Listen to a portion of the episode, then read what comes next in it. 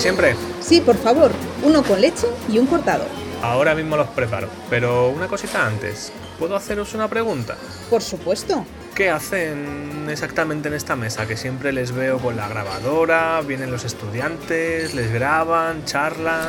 Mm, pues es una especie de consultorio donde los estudiantes preguntan sus dudas sobre los trabajos de fin de grado y luego hay profesores que responden. Nosotros en realidad grabamos todo esto y luego pues lo hacemos un podcast. Ah, muy bueno. ¿Y cómo dices que se llama el podcast ese? Mesa 27. Y que sepas que vas a salir por la radio. Mesa 27, el podcast que resuelve tus dudas sobre los trabajos de fin de grado mientras te tomas un café. Una producción de la Facultad de Ciencias Políticas y Sociología de la Universidad Complutense de Madrid.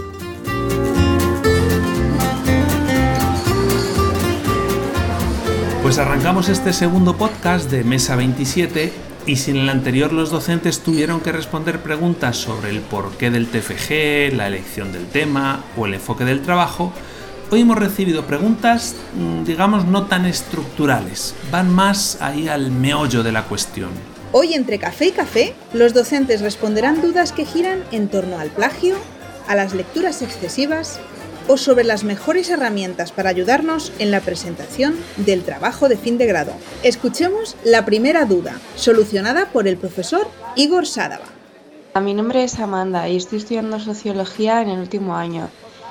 Para mi TFG me gustaría saber cómo puedo asegurarme de que no tengo plagio al parafrasear. Hola Amanda, eh, tu pregunta es muy interesante porque es una de las piedras del camino ¿no? que encuentran los y las estudiantes cuando se enfrentan a los primeros trabajos académicos. Es una de las dudas que más surge y que atenaza el comienzo de la escritura de los TFGs. Te diría que para no cometer plagio hay que utilizar un mecanismo académico que todo lo puede, la cita. ¿no? Es el antídoto antiplagio. Una buena cita es como una vacuna antiplagio, como un escudo defensivo. Y citar consiste en utilizar un fragmento de texto referenciando y escribiendo las palabras a un autor o autora, a una fecha de publicación, a un número de página, donde aparecen esas frases. Claro, la duda es cómo citar correctamente, porque no vale eh, citar de cualquier forma. Entonces lo que hay que utilizar es un sistema de cita, un sistema de cita que sea consistente, coherente, sistemático. Y hay muchos, hay muchos diferentes que han ido cambiando a lo largo del tiempo, como APA, Harvard, Chicago, etc. En nuestra facultad normalmente se utiliza y se solicita el sistema APA.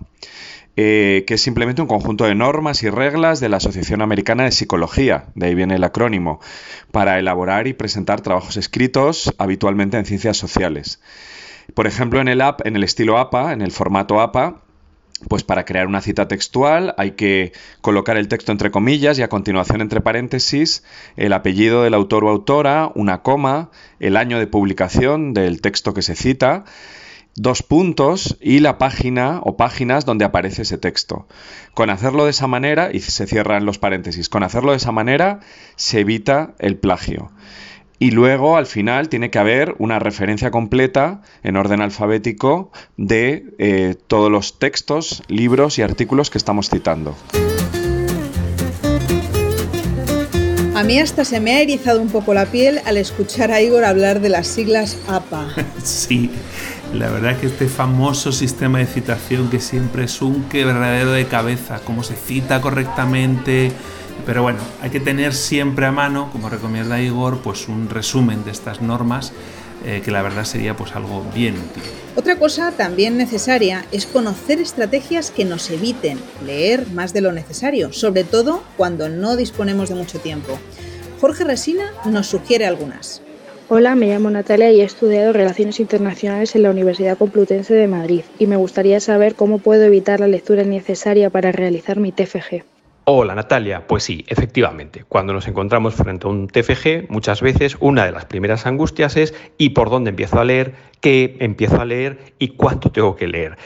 Que no cunda el pánico. Lo importante, antes de nada, tener muy claro sobre qué quieres leer cuál es tu tema y cuáles son tus principales preguntas. Segundo, una vez que tienes definido esto, tienes que ir a algún buscador, algún motor de búsqueda, ya puede ser de la propia universidad, ya puede ser algunos generales, ¿no? como Google, que tiene la opción de Google Académico, y buscar en algunas revistas académicas artículos que sean referencia, lo puedes ver por el número de citaciones que tienen, sobre ese tema que estás investigando.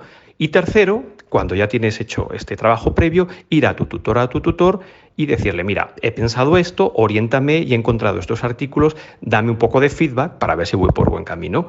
Hecho este trabajo, lo importante es que empieces a leer con calma y recordando que muchas veces menos es más. Es decir, no consiste tanto en leer una gran cantidad de artículos, sino en que aquello que leas lo interiorices y te dé cierta claridad para poder de alguna manera plantear una discusión sobre aquel tema que estás investigando. Y para cerrar las consultas de este segundo podcast, nos vamos al momento más esperado del TFG, la presentación. Sí, tras el gran esfuerzo de la investigación y la redacción, llega el momento de mostrar los resultados. Y Aida Díaz nos comparte algunas recomendaciones para que sea todo un éxito. Mi nombre es Sara, soy estudiante del último curso de Relaciones Internacionales y tenía una pregunta. Y bueno, es que tengo que presentar mi TFG y quería saber si era mejor apoyarme en un PowerPoint o otra herramienta o explicar directamente el trabajo sin ningún tipo de apoyo. Eh, muchas gracias de antemano y un saludo. A la hora de presentar tu trabajo, utilizar un PowerPoint va a hacer que te sientas con mayor seguridad. Puedes utilizar una presentación de PowerPoint que contenga los puntos principales que vas a desarrollar, pero por favor no pongas ni mucho texto escrito, ni mucho menos lo leas. Utiliza el PowerPoint para introducir una imagen que complemente tu discurso. La presentación debe servirte para exponer tu trabajo oralmente y con soltura. Ensáyalo y si te es posible, frente a alguien que te escuche. A ver, la cuenta para los de la radio. Nada, ya me diréis dónde puedo escuchar el programa. Claro, eh, nos puedes buscar en las principales plataformas de podcast como Spotify o iVoox. Aquí tienes eh, 2.50 y la propina. Muchas gracias. La propina. Dejamos sobre la mesa 27 unos últimos consejos para tu TFG. Es importante planificar los tiempos y diseñar un cronograma que te permita llegar a tiempo a la fecha de entrega. Apurar los plazos añadirá una presión extra al proceso y los tutores y tutoras no podrán orientarte con el debido detalle. Cuando inicies el trabajo de investigación y redacción, es conveniente usar alguna técnica que te ayude a gestionar el tiempo. La técnica Pomodoro es una de ellas. Propone crear bloques de trabajo de 25 minutos con descansos de 5 minutos entre medias. Cualquier técnica sirve si evita que procrastines. Un TFG será mucho más completo si, independientemente del tema que trates, existe un reconocimiento a la diversidad y a la multiculturalidad. Mesa 27, el podcast que resuelve tus dudas sobre los trabajos de fin de grado en el tiempo que te tomas un café. Una producción de la Facultad de Ciencias Políticas y Sociología de la Universidad Complutense de Madrid, en el que han participado Igor Sádava, Aida Díaz, Manuel Sánchez, Ruth Ferrero y Jorge Sola.